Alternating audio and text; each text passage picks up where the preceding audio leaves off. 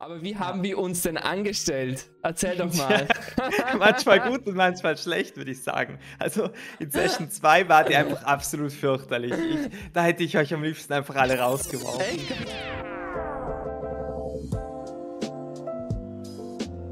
Hallo und herzlich willkommen, Freunde des guten Geschmacks, zur elften Episode von Streamgeflüster. Heute eine große Freude für mich, eine große Ehre für mich, denn ich habe nicht nur irgendjemand hier, sondern einer meiner engsten Freunde im Real Life. Ich darf herzlich begrüßen äh, Dero. Hallöchen, schön, dass du da bist. Einen wunderschönen guten Abend, liebe Leute, einen wunderschönen Abend, Tai. Es ist natürlich wunderschön. Ich war schon den ganzen Abend aufgeregt. Aber endlich mal, ja, ganz ehrlich, hey, endlich mal zu Gast hier auf, bei, auf dem Channel von Tai zu sein, das ist schon so eine Ehre. Halt, sonst bin ich ja als Arbeiter da und jetzt endlich mal als der Typ, der eingeladen wird. Das, da fühlt man sich schon geehrt. Also, es, das ließ mein Herz schon ein bisschen höher schlagen. Du hast es eh schon angesprochen. Wir haben dich das allererste Mal hier auf dem Channel am 13. März äh, gesehen, wo es dann mit Saltwig losging, beziehungsweise eine Woche davor, da haben wir doch eine Proberunde gehabt. Ähm, mittlerweile, ich habe ich hab kürzlich nachgeguckt, es sind sagen und schreiben äh, 35 Stunden, 46 Minuten ähm, Material auf dem Channel oben. Es ist so wild. Saltwig ging gerade letzte Woche äh, zu Ende. Die Hauptstory, der Hauptakt. Und ja, ich bin echt. Es war für mich eine große Ehre, dass ich das mit dir äh, über die Bühne bringen habe dürfen. sozusagen. Ja, kaum zu glauben. Also echt, ich habe mir auch so, als du mir das geschrieben hast, die 35 Stunden. Irgendwie, ich konnte mir das kaum vorstellen. Aber ja, 14 Kapitel zu je fast über zweieinhalb Stunden, da kommt schon einiges an Geschichten zusammen. Absolut, absolut. Ja, ihr habt Saltwig natürlich bestens erkundet. so gut es ging zumindest. So gut es ging. Und das ist eigentlich auch heute unser Thema, worüber, oder warum ich dich eingeladen habe. Wir reden heute über diese hier, die W20 würfeln, beziehungsweise alle Würfeln, die auch, die man sonst auch für das Regelwerk braucht, natürlich. Ähm, und da will ich gleich einsteigen bei dir. Wann war denn deine allererste Berührung oder dein erster Berührungspunkt mit dem, ja, W20er? also, ich glaube, so der wirklich erste Berührungspunkt oder der, der erste gravierende Berührungspunkt, der war 2017. Es war ja eigentlich im Studium ein Abend wie jeder andere. Ich saß beim Zocken da mit meiner besten Freundin Welsim und wir, wir waren so im Voice-Chat und haben zusammen gespielt. Und irgendwie kamen wir dann auf das Thema Dungeons Dragons zu sprechen.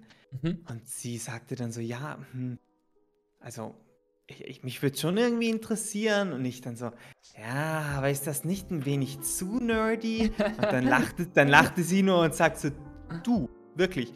Du, der mit einer Chibi-Version von deiner Waifu vor der Klasse eine Präsentation gehalten hat.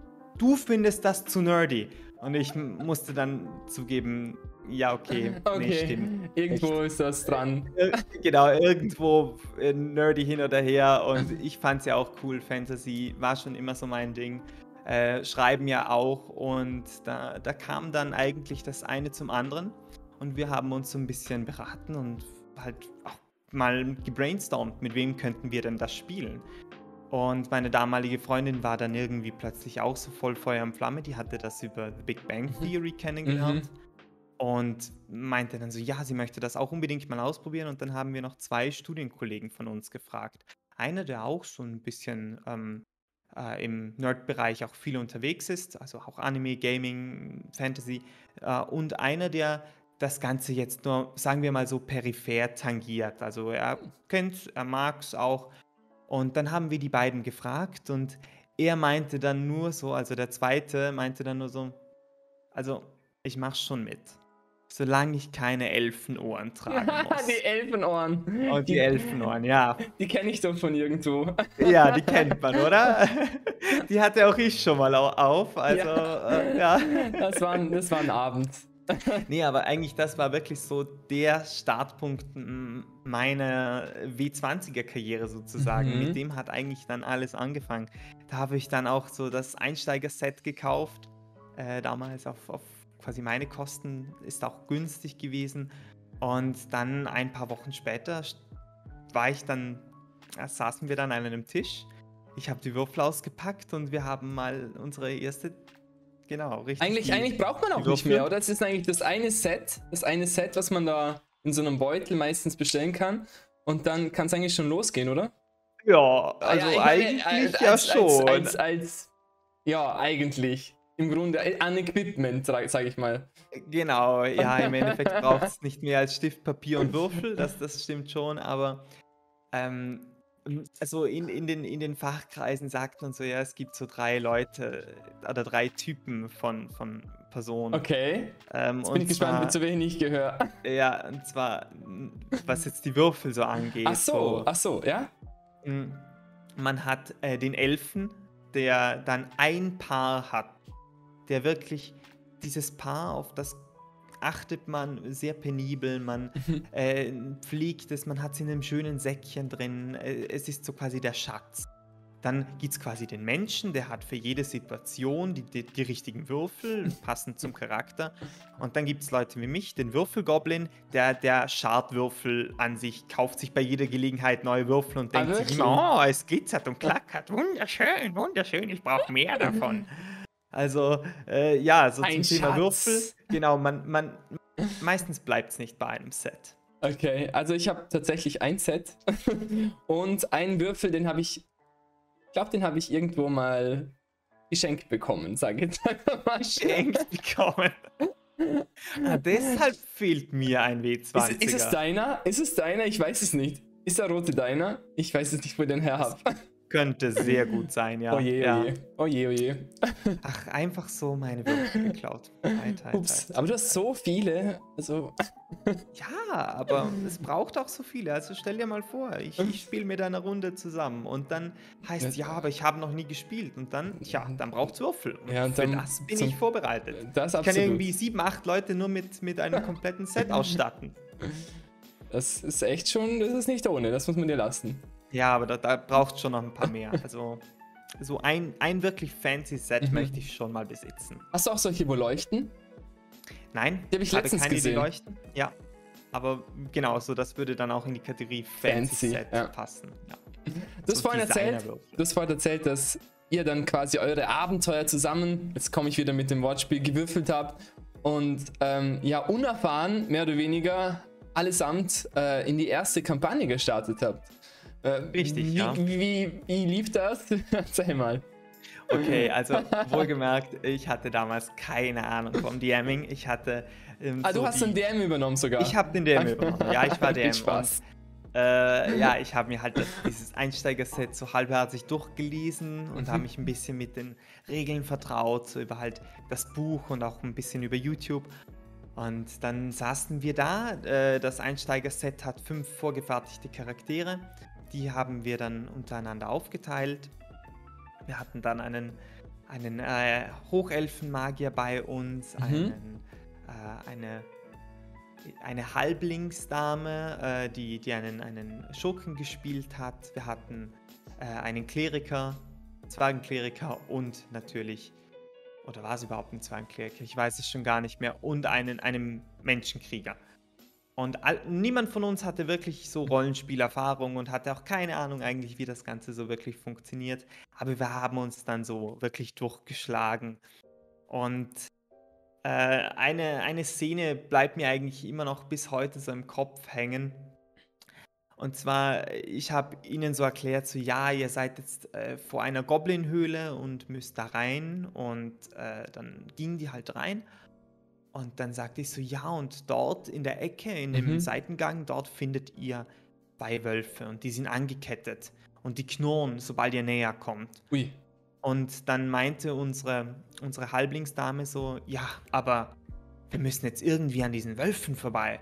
Und alle nickten und, und so, ja, wir könnten doch die toten Goblins nehmen mit diesen toten Goblins einreiben, damit die Wölfe meinen, wir sind Goblins und dann kommen wir durch. Das ja, gesagt, die- getan. Sie haben sich dann mit toten Technik, Goblins ne? eingerieben. Echt, ja. oder? Es ist, Ich- ich finde das ja. Ja. immer so cool, dass es da so gerade beim, beim Playing, dass da Kreativität eigentlich gar keine Grenzen gesetzt ist, solange natürlich der, Dungeon Master das erlaubt, sage ich mal genau, so. Ja. Und dann sind sie vorbeigekommen in dem Fall. Ja, sie sind vorbeigekommen. Es war, es war okay. Ich glaube, ich habe es durchgelassen damals. Ähm, und die zweite Anekdote war so, also auch wenn das Spiel Dungeons and Dragons heißt, Drachen sind einfach so mitunter das krasseste, was man in der Welt mhm. findet. Und es gibt so eine Stelle, dort treffen sie einen, einen, einen jungen Drachen, einen grünen jungen Drachen. Und ich habe sie immer so, so Dungeon, in Dungeon Master Manier habe ich sie darauf hingewiesen, dass Drachen stark sind. Und ja, rein, nee, was, was, machen die? Einfach rein. Rein und direkt schon mal den ersten Feuerstrahl kassiert. Fast die ganze Party war tot. Ja, und dann haben sie dann irgendwie hinbekommen. Und dann waren sie aber alle schon recht, recht angeschlagen. Und dann meinten sie, nein, wir sollen uns zurückziehen, ziehen wir uns zurück. Und ich habe so auf die Lebenspunkte des Drachens gesehen. Und er war ein Lebenspunkt davon entfernt zu fliehen. Denn das ist so storybedingt. Aha, okay. Und ich sagte dann nur so, ich sagte dann nur so, bitte, bitte schieß jetzt einfach diesen Pfeil, damit der Drache verschwindet. Der Wink im Zaunfall. Der, ja, der Wink im Zaunfall. Nee, aber so, so ging es dahin. Viel Struggle, ähm, aber auch viele lustige Abende, viele ähm, ja, viel Verwirrung am Anfang, aber eigentlich eine ganz schöne Zeit. Voll cool. Ja, du sagst es eben, es gibt ja die verschiedensten Figuren und, und äh, Charaktere, die man schlüpfen kann. Es ist ja am Ende doch ein, sag ich mal, ein Rollenspiel und man sollte eigentlich, eigentlich, Dero, sollte man in eine andere Rolle schlüpfen als sich selbst. Also man sollte jemand anders spielen. Äh, ich nehme ein bisschen was vorweg. Wir haben ja auch schon gespielt. Ja. du lachst, du lachst. Äh, wir haben ja auch schon gespielt und äh, es, es hat sich ein, ein, eine Wortneuschöpfung gebildet. Die thaische Figur, der klassische Schwertkämpfer und den wollte ich unbedingt durchboxen. Ähm, ja, bis dann Dero gesagt hat, beim zweit, bei der zweiten Kampagne war es, glaube ich, äh, genau, jetzt, ja. jetzt reicht's. Mach nicht schon wieder dich als Schwertkämpfer. Genau, und richtig. Ich, das erste Mal habe ich es noch zugelassen. Ja, das erste Mal hast du es zugelassen. Und das zweite Mal hast du gesagt, nee, es, das läuft jetzt nicht mehr. Und ich dachte mir so, okay, wenn es sein muss. Und es hat mich dann, es war wirklich schwierig für mich, äh, eine Figur zu äh, kreieren, die nicht mich ist in irgendwie. Und ja, das ist, glaube ich, wirklich auch die Herausforderung beim, beim Pen and Paper oder beim Dungeons Dragons, dass man, dass man schlussendlich eine ganz andere Rolle verkörpert und die bestmöglichst wiedergibt. Oder sehe ich das irgendwie? Ähm, ja und nein. Also okay. Es, es, ist schon ein, ein wenig schwieriger und auch gleichzeitig einfacher. Zwar, ich sage immer so, eigentlich sollten Psychologen und Psychologinnen im Endeffekt mit ihren Patientinnen Dungeons Dragons spielen. Denn äh, das Spiel, das offenbart recht viel eigentlich von, von, den, von der eigenen Psyche, von den Vorlieben, von, von dem eigenen Charakter und teilweise auch von den eigenen Vorlieben und Fetischen. Äh, da, da sieht man schon sehr, wie, wie ein Mensch so gestrickt ist. Und aus diesen Mustern kommt man kaum raus weder als DM noch als Spieler. Also auch, auch ich merke sehr häufig, auch wenn ich versuche, so differenziert wie möglich Charaktere zu gestalten, sie sind immer wieder quasi im Kern ich selbst. Es ist immer eine Art Selbstprojektion. Das ist ein Charakterzug, der, den du in dem Moment mehr ausprägend spielst, oder wie? Genau, richtig, ja, ja genau.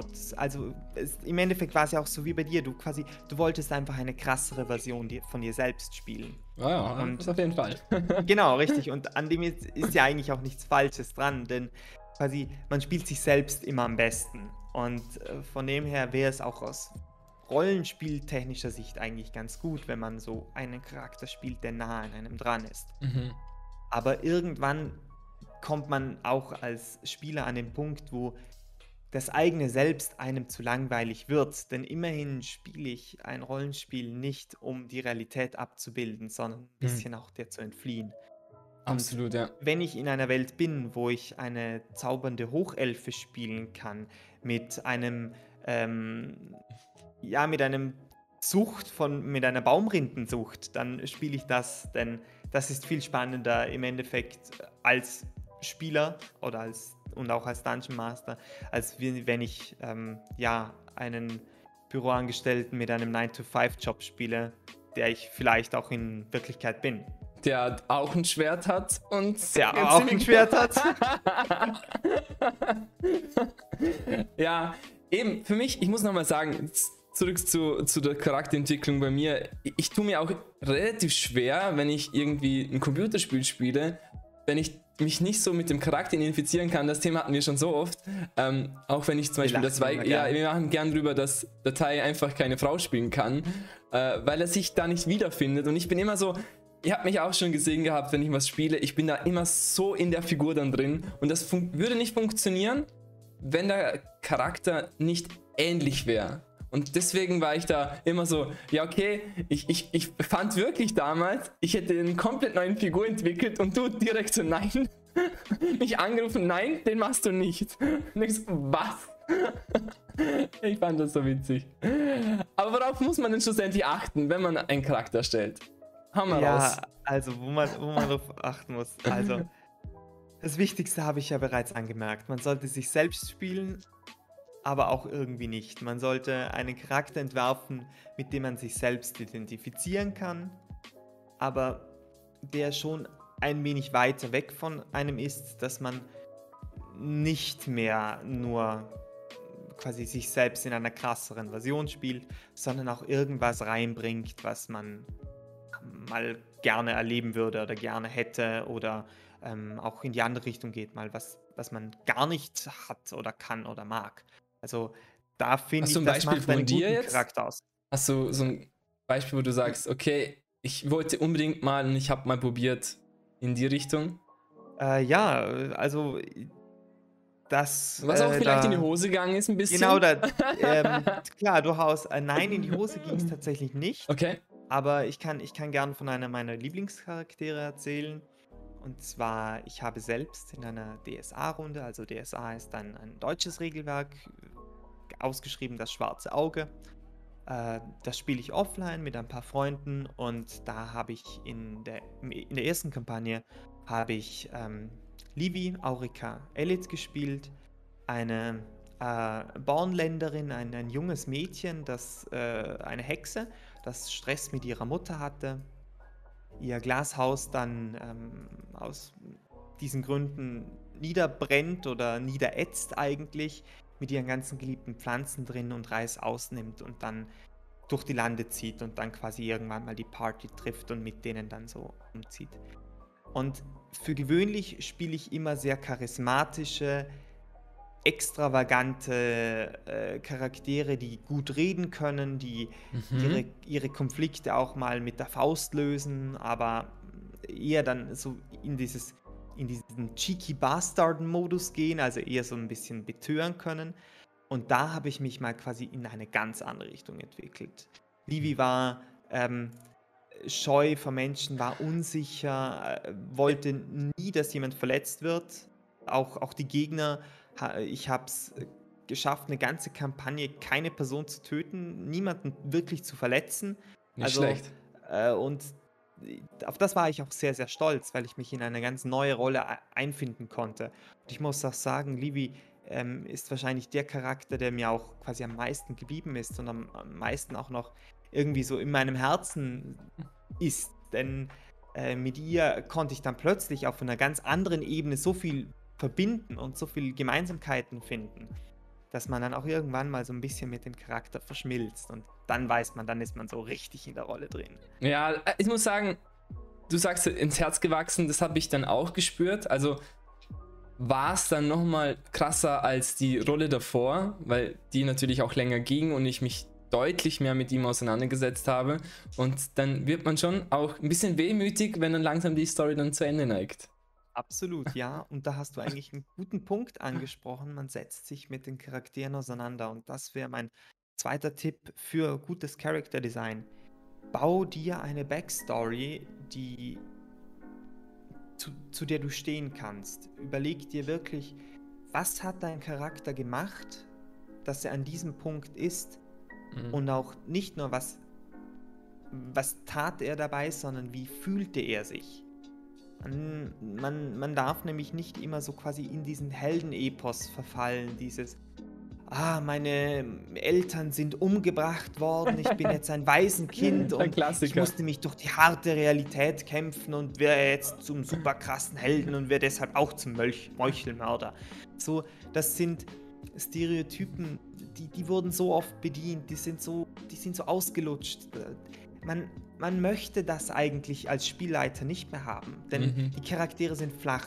Aber wenn du diese Person spielst, also mit der gleichen Story, aber ähm, dieser Person noch einfach mehr Leben einhauchst, indem er ein, einen Komplex hat oder äh, fürchterliche Angst im Dunkeln oder, oder auch ähm, persönliche Charakterstärke zeigt plötzlich quasi, dass er sich am Anfang überlegt, ja, ich will Meuchelmörder werden, aber dann plötzlich bei seinem ersten Mordauftrag merkt, fuck, ich kann gar keinen umbringen. Und dann immer mehr und mehr auch quasi an sich selbst beginnt zu zweifeln und sich fragt, ja, mache ich denn hier überhaupt das Richtige? Es muss eine Entwicklung stattfinden und es muss auch äh, Potenzial da sein. Deshalb, wenn ihr einen Charakter stellt, schreibt viel, schreibt euch auf, was dieser Charakter in Situation XY machen würde, schreibt, wie er sich fühlen würde und baut so damit einen kohärenten Charakter. Klar, auch ich mache das nicht immer, also ähm, ich werde dann immer von, von meiner besten Freundin ausgeschimpft, dass ich meine Charaktere besser designen soll und mehr drüber schreiben. so wie du uns aber, gerügt hast. Genau, so wie ich euch gerügt habe. Aber äh, ja, klar, bei mir fehlt dann als Dungeon Master dann auch die Zeit. Also ich kann nicht ständig mir irgendwelche Situationen überlegen, in der einer meiner Charaktere gerade ist. Macht ja, aber so viel, so viel dazu. Also so könnt ihr euch selbst und auch eurem DM viel, viel Spaß bieten, wenn ihr einfach einen guten Charakter schreibt und der viel Geschichte hat und vor allem auch viel Emotion. Aber da, da würde es mich jetzt gerade so wundern, du, weil du es auch angesprochen hast. Der Wechsel so zwischen deinem ersten Charakter, den wir gemeinsam erstellt haben, und dann war es Heldia. Äh, wie hast du hier so auf den Wechsel reagiert? Was waren für dich so die, die Teile, wo, wo, du, wo du sagtest, da hattest du Struggle, aber auch, was hat dir da gut gefallen, jetzt an Was hält dir zu sein? Also, Pu war ja eigentlich in, in, in der alten Kampagne wirklich jemand, der sehr jung ist, der sehr unbeholfen war und irgendwo auch, ja, vielleicht seine Vaterfigur gesucht hat und die dann in äh, in, in Schoki, also dem Pope, dem Papst, wiedergefunden hat. Und das, das war. Das, das, ja, ja, das vielleicht nicht das richtige Vorbild, aber das war irgendwie dort, wo ich mich ein bisschen dran geklammert habe. Ich habe mir natürlich auch ein bisschen schwer getan, damals schon, oder damals noch, muss ich sagen, äh, den Charakter so richtig zu spielen, obwohl es eine intime Runde war eigentlich. Ähm, weil äh, man sich dann natürlich auch in, in Dialoge dann wieder, wiederfindet, wo man sich selber vielleicht andere Antworten oder der, der klassische Tai würde jetzt anders antworten wie der Puh. Und manchmal denke ich mir so, aber ich würde jetzt gern antworten wie der Tai. und das war ein bisschen so, äh, wo ich mir selber immer wieder auf die, ja, auf äh, selber wieder äh, sagen, die, die, die, die an die Nase nehmen musste, dass ich dann, ähm, ja, mehr in der Rolle war.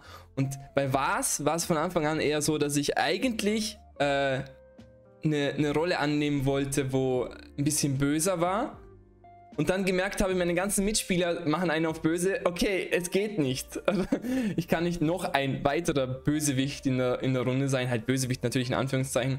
Und deswegen äh, war es für mich recht, recht, schnell klar, dass ich äh, mich umpolen habe müssen, ohne dass es großartig auffällt, dass ich der, der, der nette und der beschützerische ähm, die beschützerische Figur war. Und das war schon eine Umstellung, muss ich sagen, aber die sehr viel Spaß gemacht hat.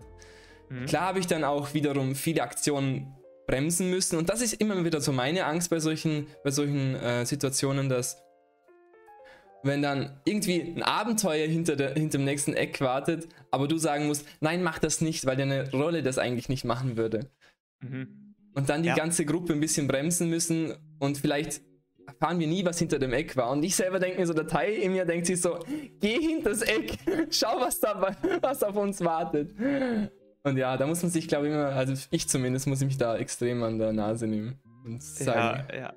Das, das, das stimmt auch so. Also da muss man sich einfach auch zurücknehmen und auch, äh, ja, so handeln wie der Charakter. Und jetzt, was wären deine Überlegungen für, für einen nächsten Charakter? Willst du jetzt wieder der Böse sein oder hast du Gefallen an dem netten, ähm, umgänglichen ähm, Charaktertyp gefunden?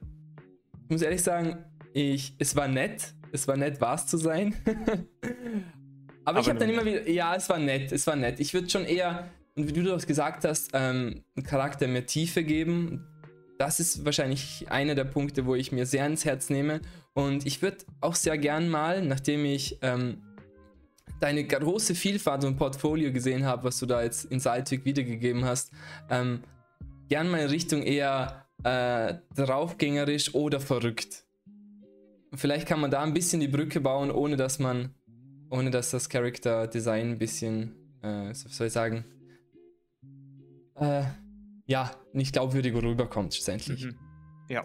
Und dann hast du auch vor, ein wenig mehr jetzt Rollen zu spielen, so ein Roleplaying mehr, damit man auch den Charakter noch eher fühlt. Das auf jeden Fall. Also, das habe ich mir wirklich auch vorgenommen. Was ein bisschen vielleicht äh, ausblieb oder teilweise ausblieb, habe ich mich immer wieder, bevor der Stream dann losging, war für mich klar, hey, heute bürgst du dich noch ein bisschen mehr in die, in die, in die Rolle von Vars und, und schaust wirklich, dass du mehr den Vars rüberbringst. Und ich, ich glaube auch, dass das äh, das Drumherum mit, mit sag jetzt mal, Haki, den mir auch geholfen hat, äh, den Charakter spielen zu können, schlussendlich.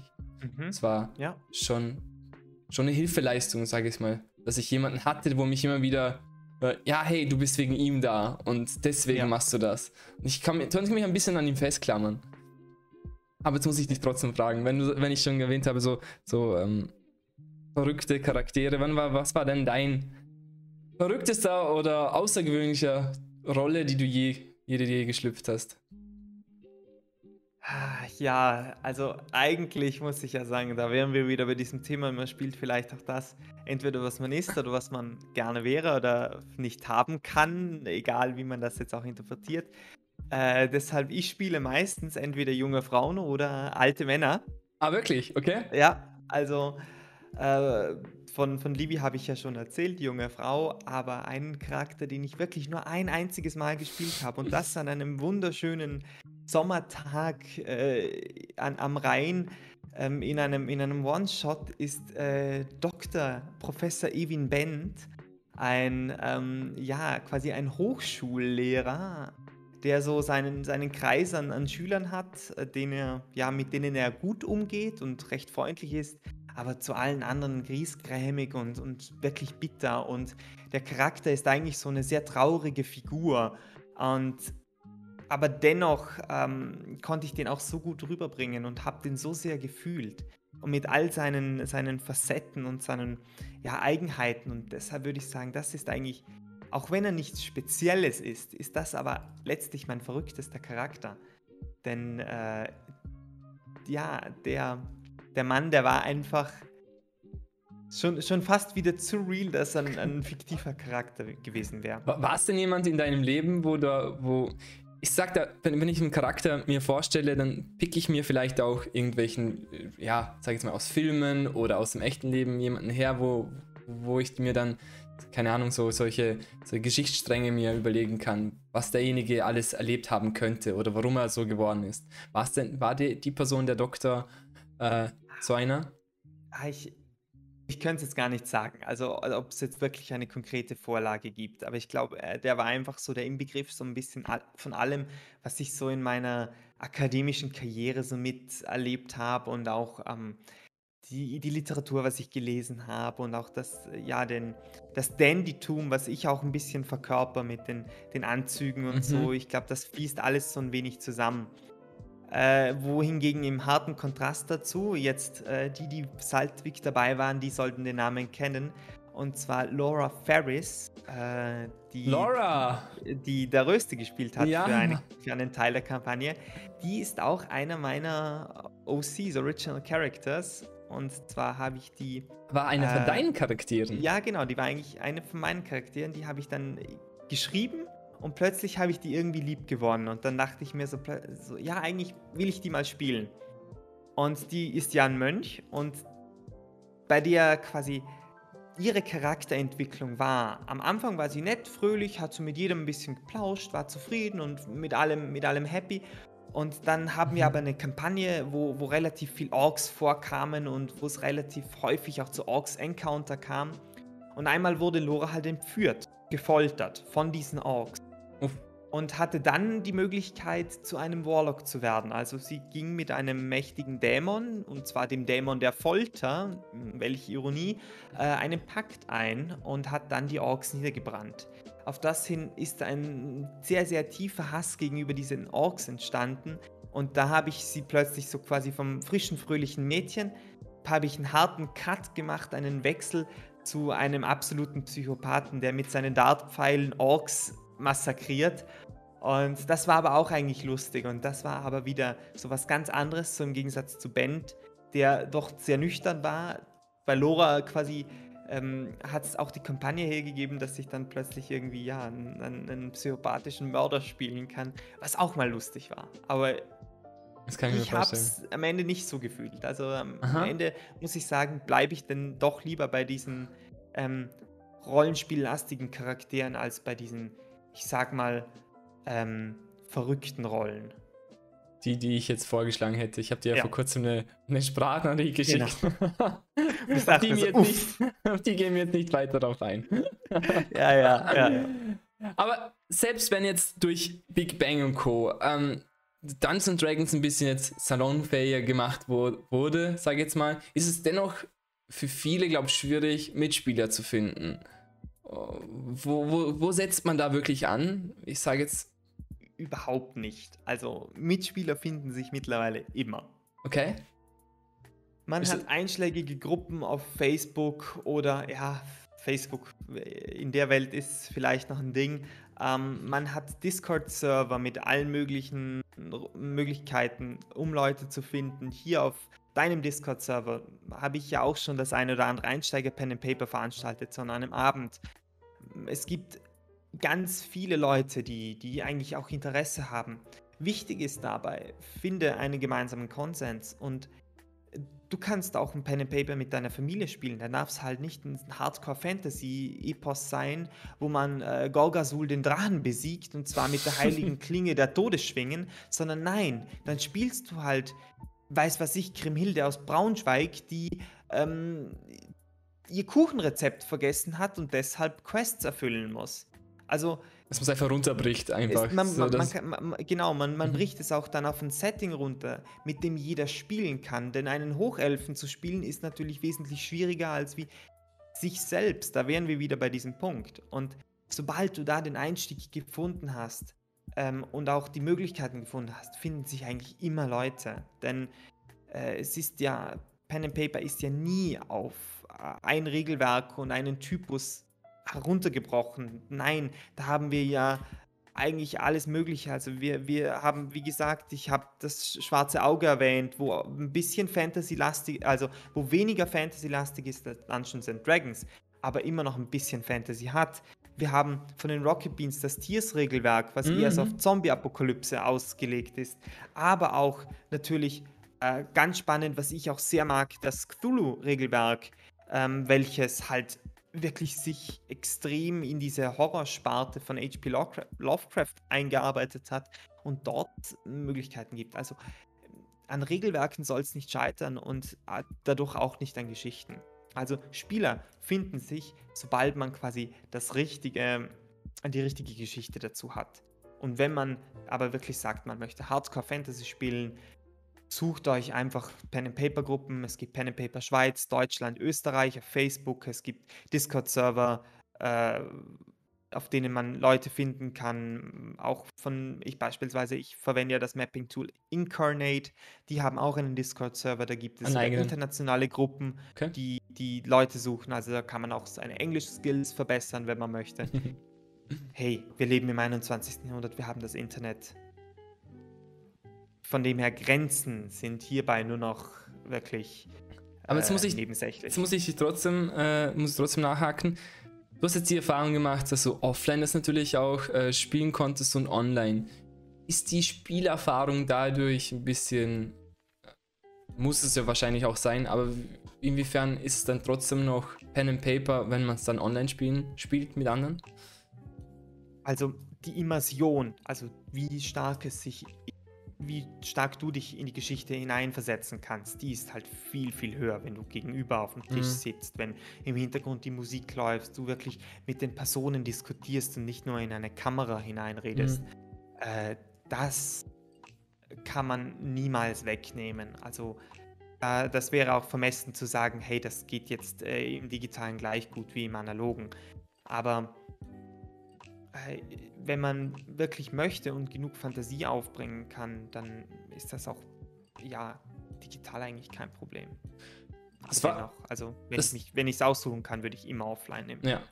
Das war eigentlich auch das Thema, während der Pandemie oder beziehungsweise wo die Lockdowns noch so heftig waren, dass wir gar nicht mehr irgendwo hin konnten, hat es mich dann ja auch mal gepackt und habe dann in einem Tag ein Pen and Paper geschrieben für dich und Shoki, wo ihr dann euch selber spielen musstet. Haha. so klassisch Teich. So in einer krasseren Version. genau, genau. Und ja, dort haben wir auch einen Ausflug nach Japan gemacht. Das war auch ein cooles Abenteuer, fand ich. Und es hat ja, doch, es hat, es hat funktioniert, oder? Also vor allem für das allererste Mal. Es war okay. Also, es hat sehr gut funktioniert. Ah, Chapeau ah, okay. an dich, Teil. Wirklich, äh, ich denke sehr häufig noch an, an diese, diesen Encounter zurück mit den, den, dem bulligen Sumo, äh, den wir erst besiegen konnten, als wir halt unsere Waffen hatten. Ich, da, das das fühle ich noch. Ich, ich habe quasi die cool. Szene noch in meinem Kopf drin. Äh, also da hast du ganze Arbeit geleistet. Ich bin wirklich, wirklich überrascht, dass vielen, sowas Dank, qualitativ Hochwertiges rauskam bei ja, den, dieser Nacht- und Nebelaktion wortwörtlich. Du hast mich so inspiriert gehabt damals, dass ich wirklich an einem Tag äh, morgens dran gesessen bin und ich habe den ganzen Tag geschrieben und dann dachte ich mir so, okay, und jetzt am Abend sage ich es euch, ich lade euch ein.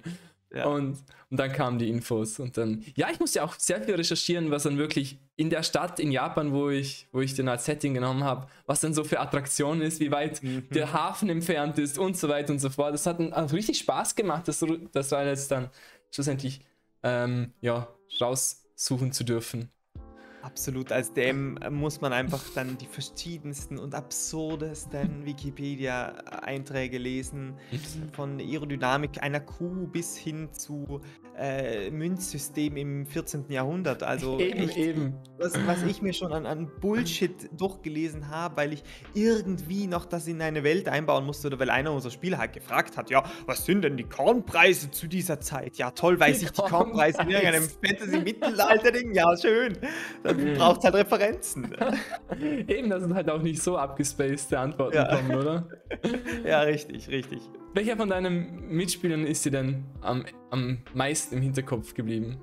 Tatsächlich, äh, ich habe ihn schon erwähnt, der Typ, der meinte, ja, ich möchte keine Elfenohren tragen. Ah, okay. Der hatte, der hatte dann, äh, mit denen habe ich ja dann offline auf Saltwig gespielt und er hat einen Barden gespielt. Und ihr kennt ihn auch alle, Remisius Nirat. Und der gute Remisius. Wo ich das Buch das Buch genau, von ihm. Ne? Richtig, okay. wo du das Buch hattest. Und äh, er hat sich im Endeffekt selber in einer Extremform gespielt. Aber die, die Form, die er gespielt hat, die war trotzdem schon so weit von seinem eigentlichen Charakter entfernt, also von seinem realen Charakter, dass es perfekt gepasst hat. Ein harter Existenzialist, der äh, lieber in der Gosse geschlafen hat, als Geld auszugeben, denn er wollte das wahre Feeling von Saltwick erleben. Und heute noch, äh, immer wenn Welsim und ich so reden und, und ein bisschen reminiszieren über, die, über diese Kampagne, dann, dann lachen wir immer über Remisius Nirat und sagen so, ja, äh, der hat, der hat eigentlich die Geschichte getragen. Echt, oder? Hat er die ja. Geschichte erzählt von Saltwig? Also, halt, man muss sagen, es, er hat... Hat er denn wirklich so gespielt, wie du damals ihn immer wieder rezitiert hast? Ja, also wirklich, ähm, es cool. genau so war es. Also, starker Raucher, äh, ständig griesgrämig, äh, sehr philosophisch. Also es war wirklich äh, auch immer wieder lustig als DM. Weiß deine alte Truppe eigentlich, dass ihr Saltwig nochmal gespielt habt? Also wir? Ja, okay. einige, einige haben dann auch reingeguckt. Okay. So. Und dann ja, oh Wels, nein, Welsim ja fast immer dabei. Ja, Welsim ist da sowieso ganz eine treue, ja, treue vor, allem, vor allem im Finale äh, war sie dann auch schon entsprechend on fire. Also vor allem, weil ihr ja so verbockt habt, aber dazu ein andermal mehr. Okay, okay. Dann sind wir gespannt. Du hast ja erzählt gehabt, das, das allererste Abenteuer hast du eigentlich direkt als DM begonnen. Wie war es denn so für dich, auch mal ähm, eine Rolle zu übernehmen? Wie kann, der Sprung ist eigentlich normal. Ich sage jetzt, der normale Weg ist wahrscheinlich eher, dass man sich als Spieler ähm, wiederfindet und dann irgendwann als Dungeon bzw. Game Master sich äh, dann hocharbeitet, in Anführungszeichen. Wie war es denn für dich, mal den Stift niederzulegen und sagen, ich lasse mich auch mal ein auf eine Story, die jemand anders geschrieben hat, zum Beispiel?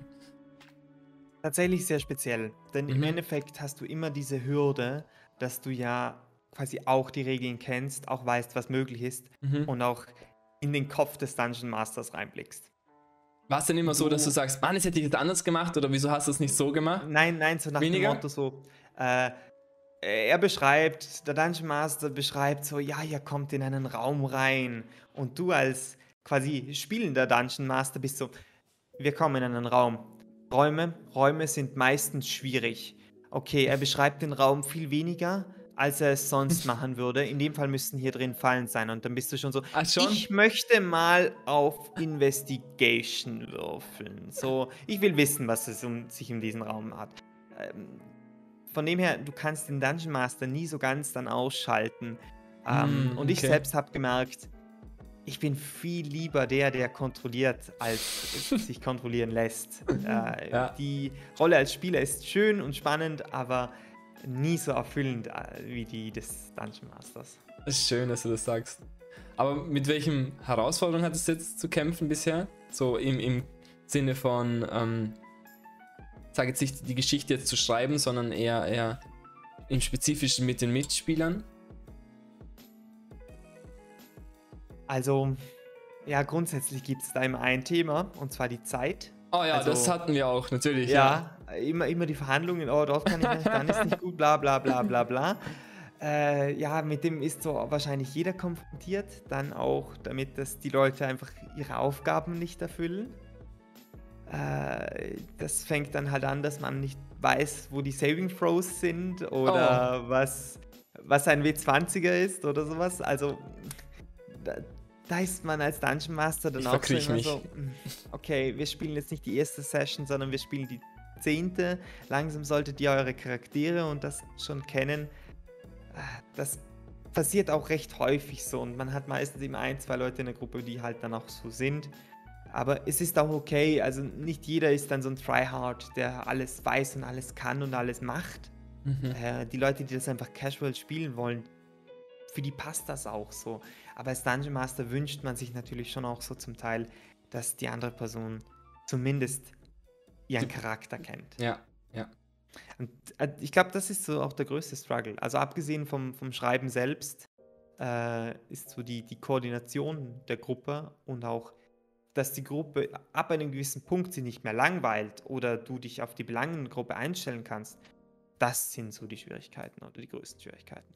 Wie ist es denn gewesen? Ich kann jetzt nur speziell von, von Saltwig reden. Ähm, du musstest ja unsere, alle unsere Geschichten kennen. Mhm. Ähm, wie, wie war das denn für dich, neben Saltwig selbst, dann noch unsere separaten Geschichten, dass man auch nicht so viel erzählt, weil es sind ja auch Geheimnisse gewesen. Wie ja. hast du das irgendwie gemeistert? Also ich, ich, ich, sag, ich sag, mal so, ich sag mal so, ähm, ich bin ja ein, ein großer Verfechter davon, dass es kein Multitasking gibt. Aber irgendwo muss ich auch zugeben, beim Dungeon Master musst du fast multitasken. Mhm. Denn du musst gleichzeitig, wie du es erwähnt hast, du musst so viele Prozesse in einem Kopf ablaufen lassen können. Du musst die Backstory wissen. Du musst äh, genau wissen, was, was jetzt die Leute machen und was noch kommt. Aber auch als Dungeon Master verplapperst du dich mal oder äh, ja, schießt du einen Bock. Also ich, ich habe jetzt gerade neulich in, unsere, in unser Finale reingehört und da sagte ich einmal so, ja und Tai, du nimmst 26 Schaden, ja, alle anderen nehmen 10 Schaden. Und zwei Sekunden später fragt mich Bele Gold so, ja, wie viel Schaden nehme ich dann? Und ich so, 16 anstatt 10. also es war so, ja gut, ja. Fürs blöde Nachfragen bekommt man 6 genau. extra Schaden. Ja, so, und es hat niemand hinterfragt. Aber ja, sowas passiert. Ja. Also, aber da muss man auch ein bisschen Freiraum lassen für so Richtig, richtig. Oder? Nee, aber im Endeffekt, wenn man sich gut vorbereitet, wenn man ähm, quasi seine Lore parat hat, dann, dann läuft das, dann, dann schafft man das schon. Was hast du für, für Tipps für, für Spieler selber? Also Spieler und Spielerinnen selber an sich? Lasst euch darauf ein. Mhm. Also seid nicht gehemmt. Ihr seid, ihr habt, wenn ihr offline spielt und auch online, ihr habt einen Safe Space ihr seid nicht wie wir, wo wir on-stream sind und quasi auch ein bisschen darauf achten müssen, was wir sagen und tun. Nein, ihr, ihr, spielt das nur für euch selbst. Also lasst euch auf die Geschichte ein, spielt euren Charakter, verstellt eure Stimme, ähm, gebt euch vielleicht auch mal ein bisschen eine Blöße, macht was Dummes. Denn äh, so wird das Erlebnis einfach schöner und bereitet euch selbst ein bisschen darauf vor. Dann wird es ein gelungener Abend. Denn auch du hast ja gemerkt, so je mehr man im Rollenspiel drin mhm. ist, desto äh, interessanter wird es auch. Aber hast, also ich weiß, ich kann es von mir aus einfach sehr gut. Ich, ich kann mich leicht in die Rollen einfinden. Ich hatte nie noch, noch nie Probleme damit, jemand anders zu spielen oder mich so auch mal zum Deppen zu machen. Wie hattest es aber du, Tai? Also was, du, man merkte auch so im Laufe der Geschichte, du kamst ja immer mehr und mehr auch in den Charakter rein und hast dich auch in die Rolle eingefühlt. Du noch irgendwie einen Tipp für Leute, die ein bisschen Hemmungen damit haben, quasi diesen, diesen Prozess auch durchzumachen? Tatsächlich hat mir extrem geholfen, sich zu kostümieren. Also ich, ich sehe es an Maskenpartys, an Karneval, Fasching, wie auch immer man es schlussendlich nennt. Ähm, wenn du dich in die Rolle schlüpfst, als, als optisch auch, bist du dann eher noch die Person, als wenn du es nicht tust.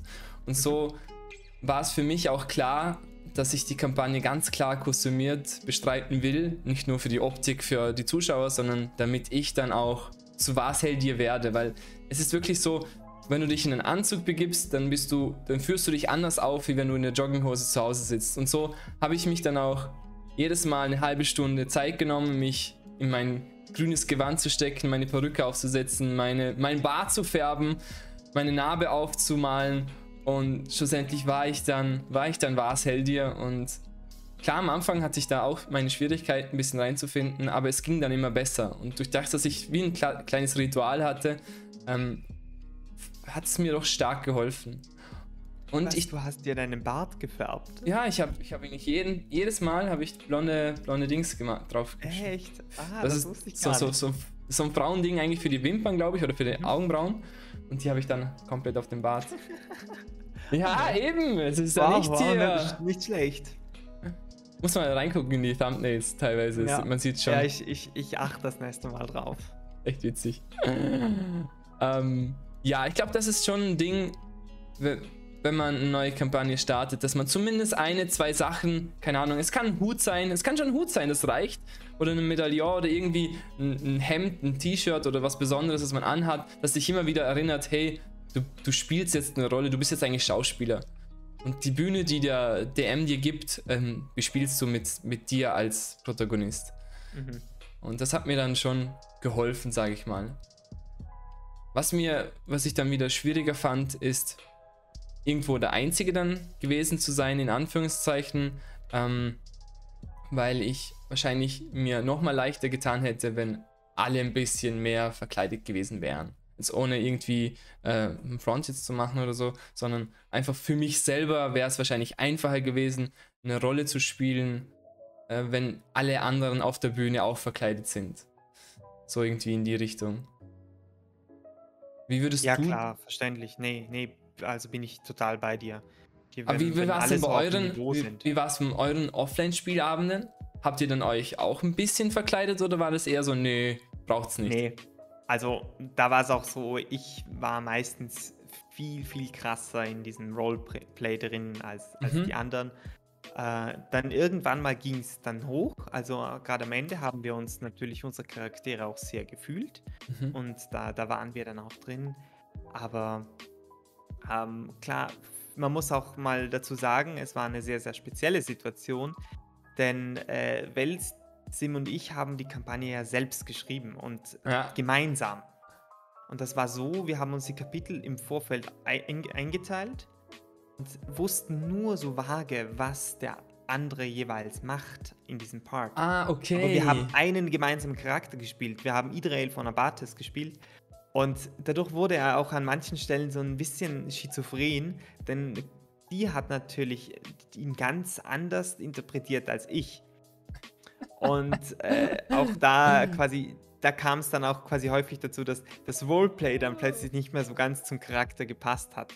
Aber ah ja, auch die anderen äh, haben dann irgendwann so mal dazu gefunden, aber verkleidet haben wir uns nie. Also, okay, okay. Äh, Was doch eine Sonderheit, was du, wo du mich dann gesehen hast. Auch schon bei. Ja, durchaus. Also, aber mir hat es immer gut gefallen. Also ich habe mich sehr, sehr gefreut. Ich habe eigentlich schon auch vor. Also das wissen ja natürlich die wenigsten, weil es auch kaum sichtbar ist, aber ich habe mich auch immer thematisch zu der jeweiligen Kampagne angezogen. Also ähm, beispielsweise beim Gefängnisausbruch habe ich extra ein weiß-schwarz äh, gestreiftes äh, T-Shirt angezogen, damit ich quasi aussehe wie ein Häftling. Echt cool. Das hast aber du mir dann. Als ich dann wusste, habe ich dann extrem darauf gehalten und habe es dann auch gesehen. Aber davor klar, ist es genau ja, das gleiche ja. mit dem Bart. Du hast es nicht gesehen. Mhm, genau. Hätte ich es aber, hätte aber angesprochen, dann hättest du es sehr wohl gesehen. Hätte ich zum Beispiel ja, nur Fall. den Bart gefärbt und sonst nicht, hättest du es auch gesehen. Es ist halt immer das Gesamt, der Gesamteindruck, wo einfach stimmig ist, dann hinterfragt man es auch nicht. Richtig, so sieht's aus. Aber wie stellst du dir denn eine ideale, in Anführungszeichen ideale Gruppe vor? Ja, also eine ideale Gruppe gibt es ja nicht. Man macht immer so das Beste aus der Situation und die Leute sind immer ideal oder auch natürlich, nie ideal. Man, natürlich also, sind sie immer. Äh, Alle sind wundervoll. Auch, ich würde auch niemals quasi mit ähm, drei Klonen bzw. vier Klonen von mir spielen wollen. Also ich glaube, auch das wäre nicht die ideale Gruppe. äh, deshalb, äh, es gibt einfach so ein paar Kernpunkte, wo ich meine, die sind essentiell. Und zwar, man muss Spaß haben, es soll sich keiner irgendwie angegriffen fühlen mhm. und äh, es soll so authentisch wie möglich sein. Und wenn die drei Kriterien erfüllt sind und wenn es dann noch kreativ wird, wenn die, die Problemlösungen kreativ sind, dann, dann wird es immer fantastisch. Dann ist es immer die ideale Gruppe. Äh, das einzige Kriterium, wo ich jetzt wirklich festmachen könnte und würde, wäre, alles über vier Spieler finde ich zu anstrengend. Mhm. So, als für mich ist die Idealgröße eigentlich drei, mhm. denn bei drei bekommen auch alle genügend Spotlight. Bei vier ist es ideal, so auch vom Regelwerk her. Man hat auch meistens so, aus, so eine ausgeglichene Dynamik. Zwei sind dann vielleicht auch eher, tun sich zusammen und, und haben so die gleichen Wertvorstellungen und die anderen zwei. Äh, so kann dann nie einer überstimmt werden. Aber dennoch geht bei vier Leuten meistens eine Person halt unter. Und alles, was darüber liegt, wird einfach nur noch für den DM anstrengend. Denn der muss sich zu viele Geschichten merken, der muss sich zu viele ähm, Charaktere überlegen. Mhm. Und äh, auch das dann in eine vernünftige Story einzuweben, ist äh, zu anspruchsvoll letztlich. Dennoch also muss man dennoch, sagen, Saltwick ist zum Beispiel mit jeweils vier Spielern entstanden, oder vorher und genau, nachher. Ja. ja. Wie, wie kam es denn dazu eigentlich? Weil du hast ja schon erzählt gehabt, ähm, mit Welsim zusammen. Habt ihr da geschrieben? Wie entstand denn, wie entstand Saltwig? Also wie Saltwig entstand, äh, nachdem wir fertig waren mit dieser Einsteigerkampagne, waren wir eigentlich alle so ein bisschen Feuer und Flamme. Aber wir meinten mhm. dann, nee, also hey, wir sind so kreativ, wir, wir, können das und äh, wir wollen nicht irgendwas Vorgefertigtes spielen. Wir haben dann unsere Freunde gefragt, ja, wärt ihr bereit, quasi ein bisschen Geld noch äh, mit einzuzahlen? Dann kaufen wir uns die drei Startbücher, mhm. das damals das Monster Manual, das Players Handbook und äh, der Dungeon Masters Guide. Äh, wohlgemerkt, den, den letzten braucht man eigentlich praktisch nie die haben wir uns dann gekauft und dann haben wir uns hingesetzt und haben uns so gefragt, ja, quasi, was ist ein Setting, was wir beide schreiben wollen? Und dann kamen wir so auf Seesalzenzünde. Mm. Also so das Meer, das Nordische, so mit diesen ähm, Skalden und äh, mit den Liedern. Die Skaldenlieder waren dann auch plötzlich so zentraler Kernpunkt, denn Remisius Nirat, ähm, der hat uns eigentlich quasi die Karten wirklich hingelegt. Er sagte nämlich, sein Charakter wüsste nicht quasi, wie er heißt und war, warum er auf der Insel ist.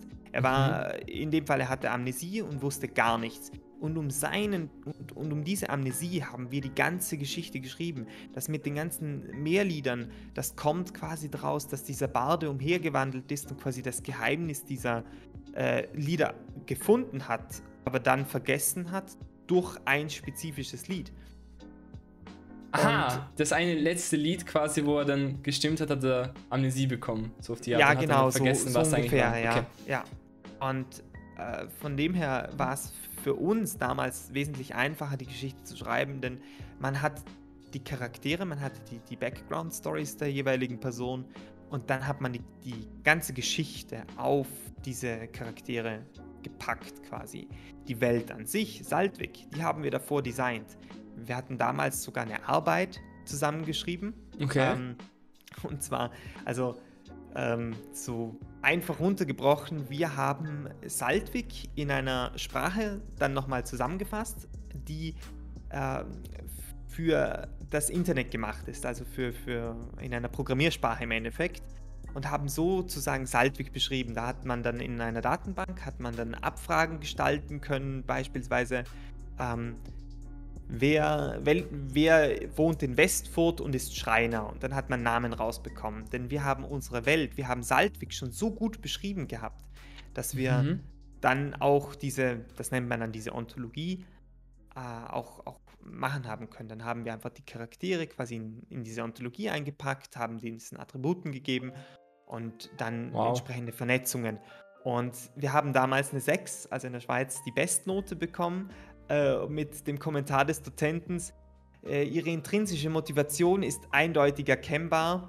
Punkt. Es war nichts mehr dahinter, also quasi er sagte, ich habe nichts auszusetzen wow. an dieser Arbeit. Sie war einfach perfekt. Vielleicht wollte er auch mal mitspielen, ich kann, das kann ich nicht sagen. ist nicht zu spät. Ja, je, jedenfalls, aber äh, da waren wir halt so drin, wir waren so in dieser Welt, wir hatten so viele Ideen, wir, äh, wir haben auch so gut miteinander funktioniert. Es war denn äh, Welsim arbeitet anders als ich. Ich äh, bin der, also ich bin der Plotter, ich bin mhm. der, der quasi Action bringt, der, der große Meilensteine macht, der äh, die Geschichte nach vortreibt, sie erzählt.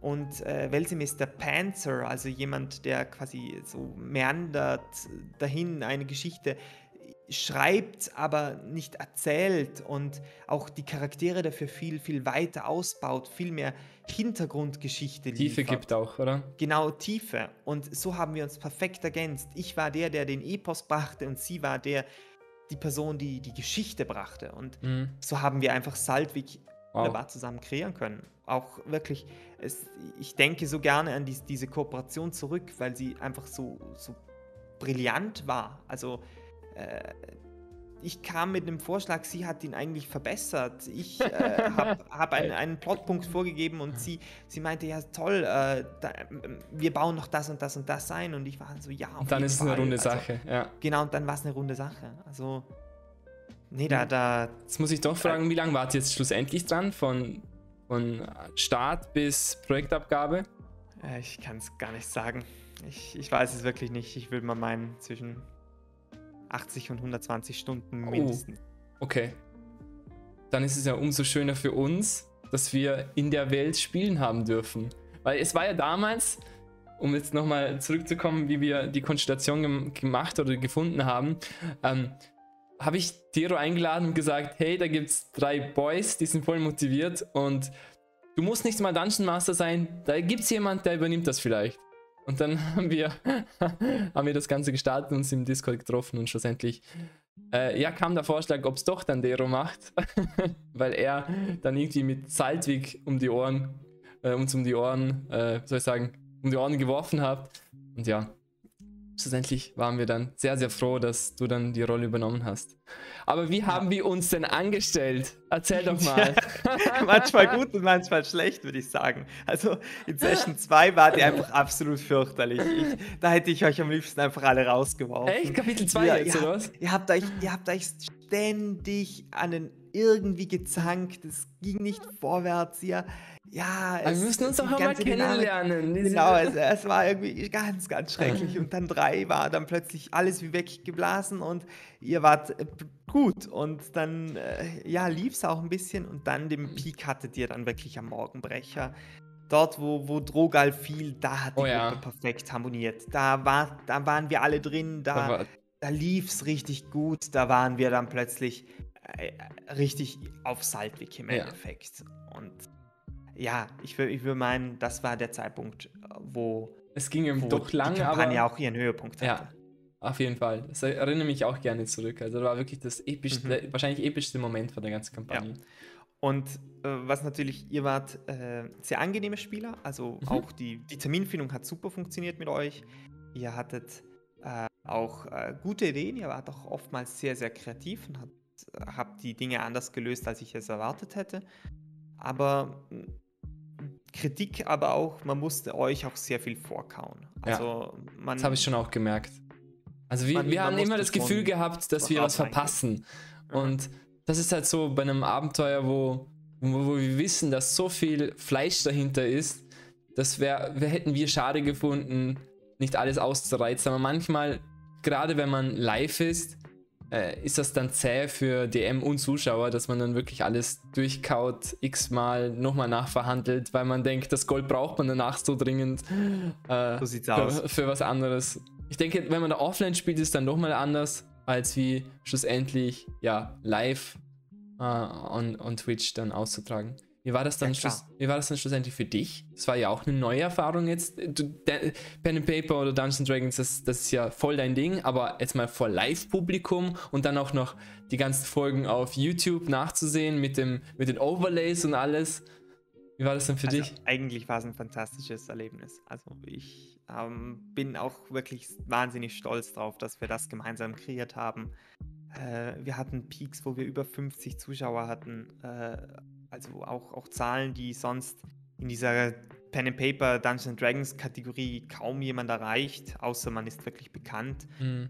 Ähm, und ich bin mit dem eigentlich auch sehr zufrieden und es war immer sehr, sehr speziell, denn letztlich sitze ich hier quasi in meinem leeren Raum und, und rede so vor mich hin und gestalte die Welt und sehe euch halt über den Bildschirm. Ähm, aber gleichzeitig sehe ich den Chat, der dann abgeht und voll mitfiebert und das gibt dann auch einem wirklich Schub. Also, äh, und vielleicht auch ab und zu mal Max-Schub, denn äh, das tut gut. Man weiß, man macht das nicht nur für sich selbst und für die vier Hanseln, die da sitzen, sondern man macht das auch für andere Leute und die haben Freude daran, was man tut. Und das bringt auch wahnsinnig viel. Es hat mich dann auch immer wieder ins, quasi in, in neue Höhen getrieben, wo ich mir dachte, nee, ich muss jetzt bessere Karten zeichnen, ich muss jetzt äh, meine Stimme noch mehr ausreizen, ich muss äh, erzählerisch noch viel, viel weiter gehen und ich habe Mhm. auch vor, noch viel, viel weiter zu gehen. Ich möchte quasi nicht dieses Niveau behalten, sondern ich will noch viel besser werden in dem. Ich will ja auch euch unterhalten können und euch noch mehr bieten.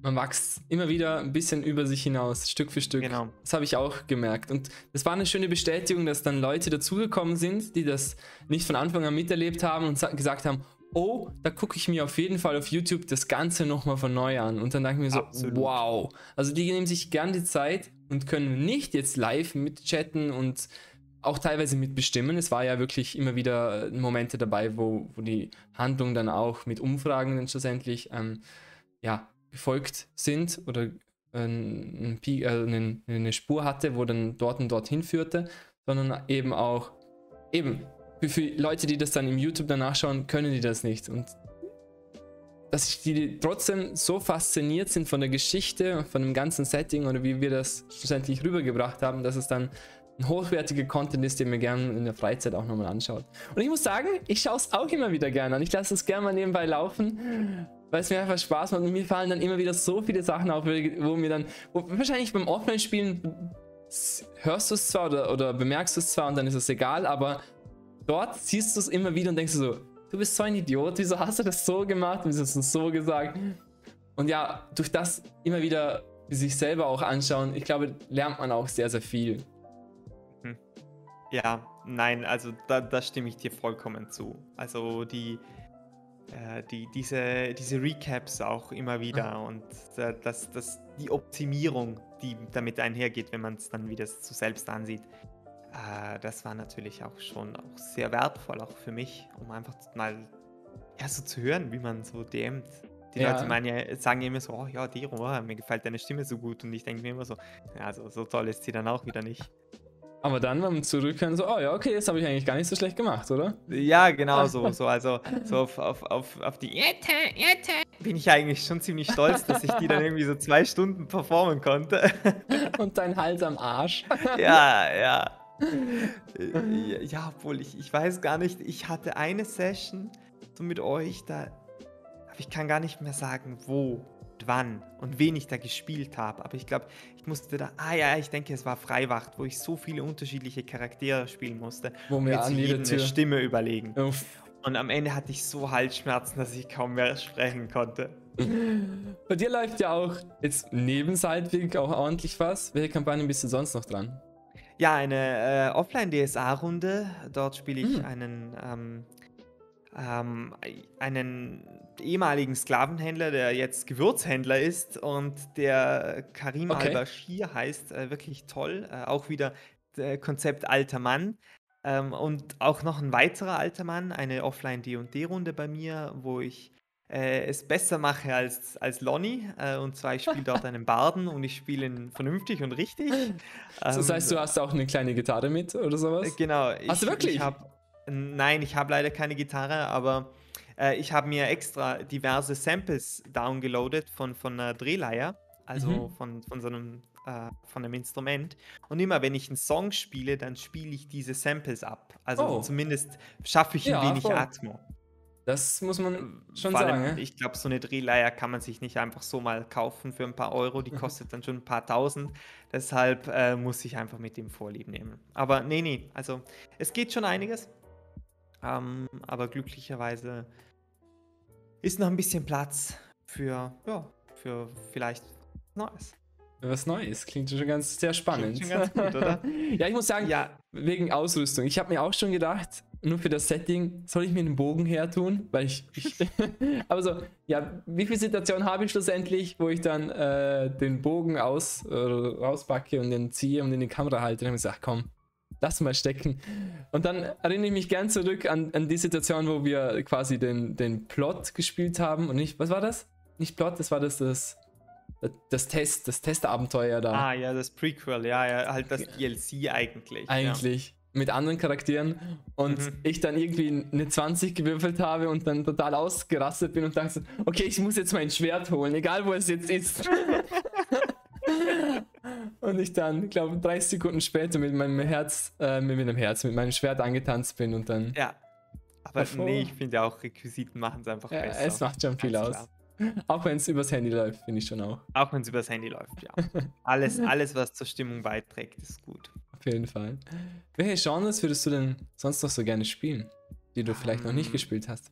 Ja, also da kann ich ja schon einen kleinen Teaser so auf das nächste Projekt geben. Das nächste Projekt. Ja, das nächste Projekt ist natürlich. Es gibt ein nächstes Projekt. Es gibt ein nächstes Projekt und zwar ein Stream-Projekt. Und zwar, das wird schon ein bisschen spezieller.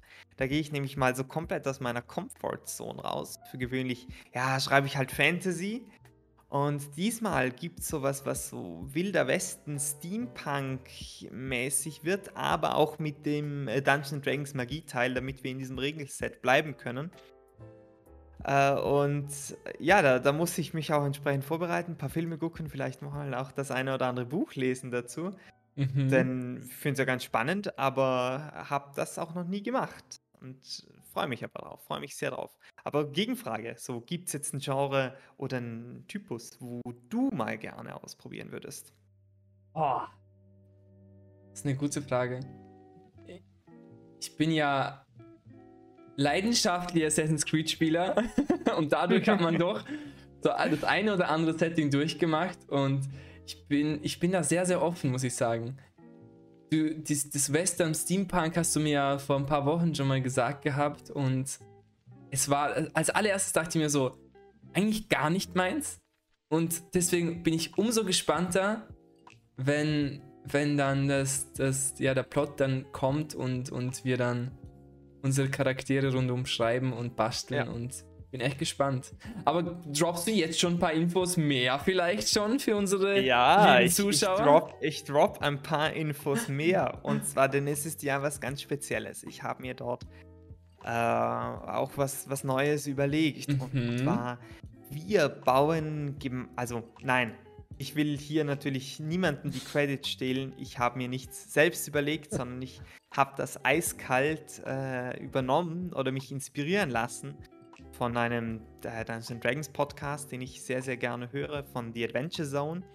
Und zwar, die haben für ihre aktuelle Kampagne, haben die ein, ihre Welt im Vorfeld gemeinsam gebaut und spielen sie jetzt. Mhm. Und das möchte ich eigentlich hier auch übernehmen, dieses Konzept. Wir werden äh, das Spiel The Quiet Year zusammenspielen. Das ist ein Worldbuilding-Spiel, wo man mittels quasi, wo man ein Blatt Papier vor sich hat und dann darf jeder dort was raufzeichnen und dann darf man Mängel und äh, Überschussware angeben. Also zum Beispiel, wir haben sehr viel Holz, dafür haben wir keine Steine oder sowas. Mhm. Äh, und so gestaltet man die Welt und dann geht man ein ganzes Jahr quasi durch und in diesem Jahr geschehen gewisse Dinge, die die Welt beeinflussen. Also im Schnelldurchlauf nehme ich an. So. Genau, im Schnelldurchlauf natürlich. Ja. Also quasi pro Karte, also es ist ein Kartendeck und pro Karte quasi passiert irgendwas und äh, das symbolisiert dann quasi ein, eine, Entschuldigung, eine Woche. Einen ruhigen Schluck Wasser, alles gut. Ja, und äh, in diesem Quiet Year, quasi, da möchte ich auch die Community ein bisschen mehr einbinden, da möchte ich den Chat einbinden. Der soll auch die Möglichkeit haben, diese Welt mitzugestalten. Und nachdem wir quasi dieses Jahr, dieses fiktive Jahr durchgespielt haben, werde ich die Welt noch ein bisschen ausbauen und verfeinern und dann kommt ihr quasi und bringt eure Charaktere in diese Welt rein. Und ab dann beginnt quasi das Abenteuer. Oh, das klingt mega spannend. Es, es wird spannend, es wird äh, auch ähm, sehr spannend für mich, weil ich sowas noch, natürlich noch nie gemacht habe mhm. und auch, ähm, auch sehr experimentell wird, weil ich dadurch auch sehr wenig Einfluss habe, quasi was ihr aus meinem Setting macht. Denn im Endeffekt mhm. gebe ich nur am Anfang den ganz, ganz groben Rahmen vor, was man darf und was man nicht darf. Und alles andere könnt dann auch ihr Spieler oder Spielerinnen entscheiden. Ja, und ich glaube, das gibt auch für mich nochmal eine, eine Herausforderung, wo ich daran wachsen werde. Also als Dungeon Master wird das ganz klar nicht so einfach werden wie jetzt Saltweg. Das beantwortet ja auch die Frage, ob ein Z-Family Pen and Paper on Stream geplant ist. Also im Sinne von ja. Ja, es ist geplant. Und auch äh, man kann sich bald gerne für das Ganze auch bewerben, sozusagen. Oh. Denn wir haben ja eine kleine Ausschreibung geplant. Mhm. Denn jetzt äh, die letzte Geschichte ist eigentlich mehr oder weniger vorbei und wir wollen natürlich auch anderen Leuten die Möglichkeit geben, jetzt quasi mit mir und mit Tai gemeinsam zu spielen. Deshalb werden wir in den kommenden Tagen, Wochen ähm, quasi so wie eine Bewerbung, wie eine, eine Anforderung raushauen, mhm. äh, wo man sich dann darauf bewerben kann, wenn man hat, mit uns quasi gemeinsam dieses Abenteuer zu spielen. Also äh, bleibt up to date, geht auf den Z-Family Discord-Account und äh, haltet die Ohren und Augen offen, damit ihr dann vielleicht auch nicht die Frist verpasst, wenn ihr Lust drauf habt. Ich bin schon mega gespannt. Und wir haben ja auch neue Gesichter sehen. Genau, ja, ich hoffe es natürlich. Die dann mitspielen werden. Vielleicht bewerben sich auch die, die alten Gesichter von Saltweg, falls sie noch Bock haben. Wow, also, ja. Die Option ist für jeden offen auf jeden Fall. Ähm, und vielleicht werden wir ganz neue Menschen sehen, die noch gar nicht auf der Z-Family aufmerksam geworden ist, weil ich will das auch ein bisschen in die deutsche Pen and Paper Community raustragen und damit wir wirklich schlussendlich einen sehr, sehr hochwertigen Content haben ähm, und der ständig wächst und gedeiht, würde ich mal so sagen. Absolut. ja. Zum Abschluss, Fall. lieber Dero, habe ich mir überlegt, wenn wirklich jemand, und ich habe mich ja auch von dir inspirieren lassen, ähm, eine Kampagne schreiben will, was sind Deros Anfängertipps? Das One-on-One. -on -One. Deros Top 5 Anfängertipps. Ich weiß zwar nicht, ob es 5 sind, aber es sind sie. Nein. Ähm, ja, also im Endeffekt, quasi, wenn man jetzt so auch unser Gespräch zusammenfasst, dann hat man diese 5 Tipps eigentlich schon. Ich würde meinen, das erste ist, such dir ein Setting, das dir als Dungeon Master gefällt, aber auch gleichzeitig deine Gruppe toll findet. Mhm. Du kannst die schönste Geschichte schreiben, wenn die Leute nichts damit anfangen können, dann wird sich niemand in diese Welt einfinden wollen. Also das ist ganz klar der wichtigste Punkt. Das zweite ist, wählen Regelwerk, das dir gefällt, aber was nicht so kompliziert ist.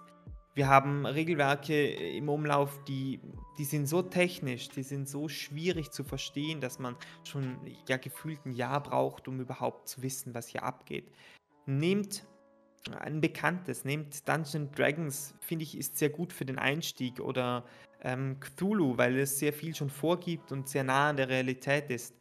Überlegt euch vielleicht auch dazu eigentlich, was ihr gerne wollt. Wollt ihr es mathematisch und technisch haben oder wollt ihr ein bisschen Rollenspiele spielen, weil Pen and Paper gestaltet sich ja immer über die Gruppe und nicht jede Gruppe ist gleich. Vielleicht gibt es auch so die einen oder anderen Mathe-Freaks unter euch, die dann alles ausrechnen wollen mit Radius und Distanzen und drum und dran. Also es, es gibt hier ein ganz ein krudes Beispiel, das haben wir in der DSA-Kampagne gespielt. Wir mussten so ähm, irgendwie eine Parade beschützen und dann kamen so Unruhestifter und im DSA-Regelwerk wird beschrieben quasi, wie man die Menge an Unruhestiftern berechnet, wie unruhig sie sind, wie viele Leute sie motivieren können für ihre Unruhen und wie sie angreifen oder halt Unruhe stiften. Und das Ganze würde man auswürfeln. Hey, das treibt es natürlich ad absurdum. Also äh, klar, es gibt natürlich auch die Leute, die finden das super toll. Ja, das war Tipp Nummer zwei. Wähl ein einfaches oder ein dir passendes Regelwerk. Äh, und das, der nächste Punkt ist so ein spezifisches, den ich auch schon angemerkt habe. Äh, wenn du Dungeons Dragons spielen willst, kauf dir ein Einsteiger-Set. Da gibt es äh, jetzt das mit dem grünen Drachen oben, das Dungeons Dragons Einsteiger-Set. Oder auch bald kommt das raus oder es ist schon draußen, das kann ich jetzt gerade nicht so sagen, aber auf Englisch gibt es schon. Und zwar äh, gibt es nochmal eine, eine Einsteigerkampagne, das Starter-Set. Äh, das hat ein bisschen eine längere Geschichte, auch selbst schon gespielt, ähm, sehr gut für einen Einstieg. Unterhaltsam, macht Spaß, bringt auch gleich alles mit, was man braucht. Man hat die Karten, man hat die Sheets, man hat äh, das Regelwerk in einer vereinfachten Version und äh, man muss eigentlich nur noch ein paar Leute finden kann losspielen. Und wenn ihr dann wirklich so sagt, hey, ich finde das jetzt toll, ich möchte jetzt mehr davon haben, dann kauft euch das Players Handbook und das Monster Manual. Denn das Dungeon Master, der Dungeon Masters Guide, der ist wirklich nur optional. Also da steht sehr viel Theorie drin, die man unter Umständen gar nicht braucht. Der nächste Punkt, einfach aus meiner Sicht, lasst euch auf das Roleplay ein. Nehmt diesen Safe Space, nützt ihn, damit ihr auch entsprechend Spaß haben könnt, damit ihr einfach gemeinsam mit der Gruppe auch eure Linie findet. Absolut. Und da würde ich einfach nur sagen, es macht wirklich so viel Spaß, wenn man sich auf den Charakter einfach einlassen kann. Absolut, absolut. Und äh, findet da wirklich auch, auch Entschuldigung, ja. dass ich da noch ein bisschen ergänze, nein, nein, findet nein, da wirklich sorry, einen Charakter, sorry. Den, den euch auf längere Sicht vielleicht auch Spaß macht. Also nicht, dass ihr sagt, hey, das klingt jetzt eigentlich ganz witzig, das mache ich jetzt mal für einen Abend und der, so, das solltet ihr dann, wenn ihr euch wieder trefft, eigentlich wieder machen und dass es auch nicht so anstrengend wird für euch selber. Das ist ja auch das Thema gewesen von mir. Äh, ich weiß nicht, ob ich dann über, über einen langfristigen Zeitraum jemand Verrücktes spielen kann, weil mhm. du schlussendlich doch zweieinhalb, drei Stunden dann die, die Person verkörperst. Richtig, ja. ja so viel genau. zum Roleplay also, noch. Nee, nee, da, da hast du mhm. absolut recht. Und auch als Dungeon Master motivier deine Leute, also deine Spielerinnen und Spieler, einfach zu Roleplayen. Geh als gutes Beispiel voran und dräng sie nicht, aber zeigt quasi, dass sie auch belohnt werden, wenn sie in ihrer Rolle drin sind. Der nächste Punkt, äh, den, ja, der ist teilweise schwierig umzusetzen, weil er auch mit Erfahrung kommt, aber bereite dich so gut wie es geht vor. Überleg dir, was können deine Helden machen, überleg dir als Dungeon Master, wie gehst du vor in Situation XY, äh, kenne deine Charaktere, kenne deine Spieler und kenne deine Geschichte. Da ist natürlich echt von Vorteil, wenn man selbst was geschrieben hat, wenn man auf eine fixfertige Kampagne zurückgreift, liest die nicht nur einmal durch, liest sie vielleicht ein zweites Mal durch oder mach dir Notizen beim zweiten Mal. Also schau da wirklich, dass du weißt, wovon du sprichst. Nur so kannst du auch das glaubhaft rüberbringen. Und, da komme ich dann eigentlich quasi auch schon zum letzten Punkt, schreib selbst. Schreib deine Geschichten selbst, wenn du dich quasi dem in der Lage siehst, denn da bringst du einfach am meisten Herzblut rein. Deine mhm. Welt ist immer deins, du kennst sie am besten, du kennst die Regeln, du hast dir Gedanken dazu gemacht Und da fällt es dir auch leichter, so ein bisschen zu bullshitten, als wie wenn du gar nicht weißt, was da eigentlich sonst abläuft. Also auch dort, deine Leute, deine Spielerinnen und Spieler, die werden mit Freuden deine Geschichte zuhören. Auch wenn sie ab und zu vielleicht mal auch nicht so gut ist wie eine, eine fixfertige, das kann auch sein. Also auch ich schreibe nicht perfekte Geschichten, ganz klar. Äh, aber dennoch, man spürt dann immer die Liebe, die mitschwingt. Und diese Liebe, die macht eigentlich wahnsinnig viel von diesem Hobby aus. Ich glaube, man kann schlussendlich auch viel, ähm, wenn man Dinge hinterfragt, die, die du vielleicht nicht notiert hast oder nicht in dem, in, der, in dem Setting, sei es eine fremde Geschichte, äh, wiederfindet, dann auch besser improvisieren, denke ich mal. Weil mhm. schlussendlich ist es deine Geschichte und du weißt, wohin genau. es geht. Du weißt einfach, dass das, das zu dem führt und die optionalen Sachen kannst du da immer freilassen und freiräumen. Ja. Diro, ich bedanke mich herzlichst, dass du dir heute Zeit genommen hast und Teil von Streamgeflüster mit Stift und Papier ein Universum schaffen. Ist echt ein schöner Ansatz einfach. Genau. und ich freue mich schon, was die Z-Community, die Z-Family die nächsten Monaten so ein ähm, ja, was auf uns zukommt, weil ich glaube, es wird noch eine spannende Zeit. Und Absolut, ja. Es gibt nächste Woche, liebe Leute, noch das Epilog von. Nächste Woche? Nee, habe ich gelogen, oder? Für übernächste. Tage. Ja, in ja. zwei Wochen dann das, den Epilog äh, zu Saltwig, wie schlussendlich die Charaktere verblieben sind. Ich bedanke mich nochmal herzlich bei dir. Es war mir eine große Freude. Dankeschön vielmals.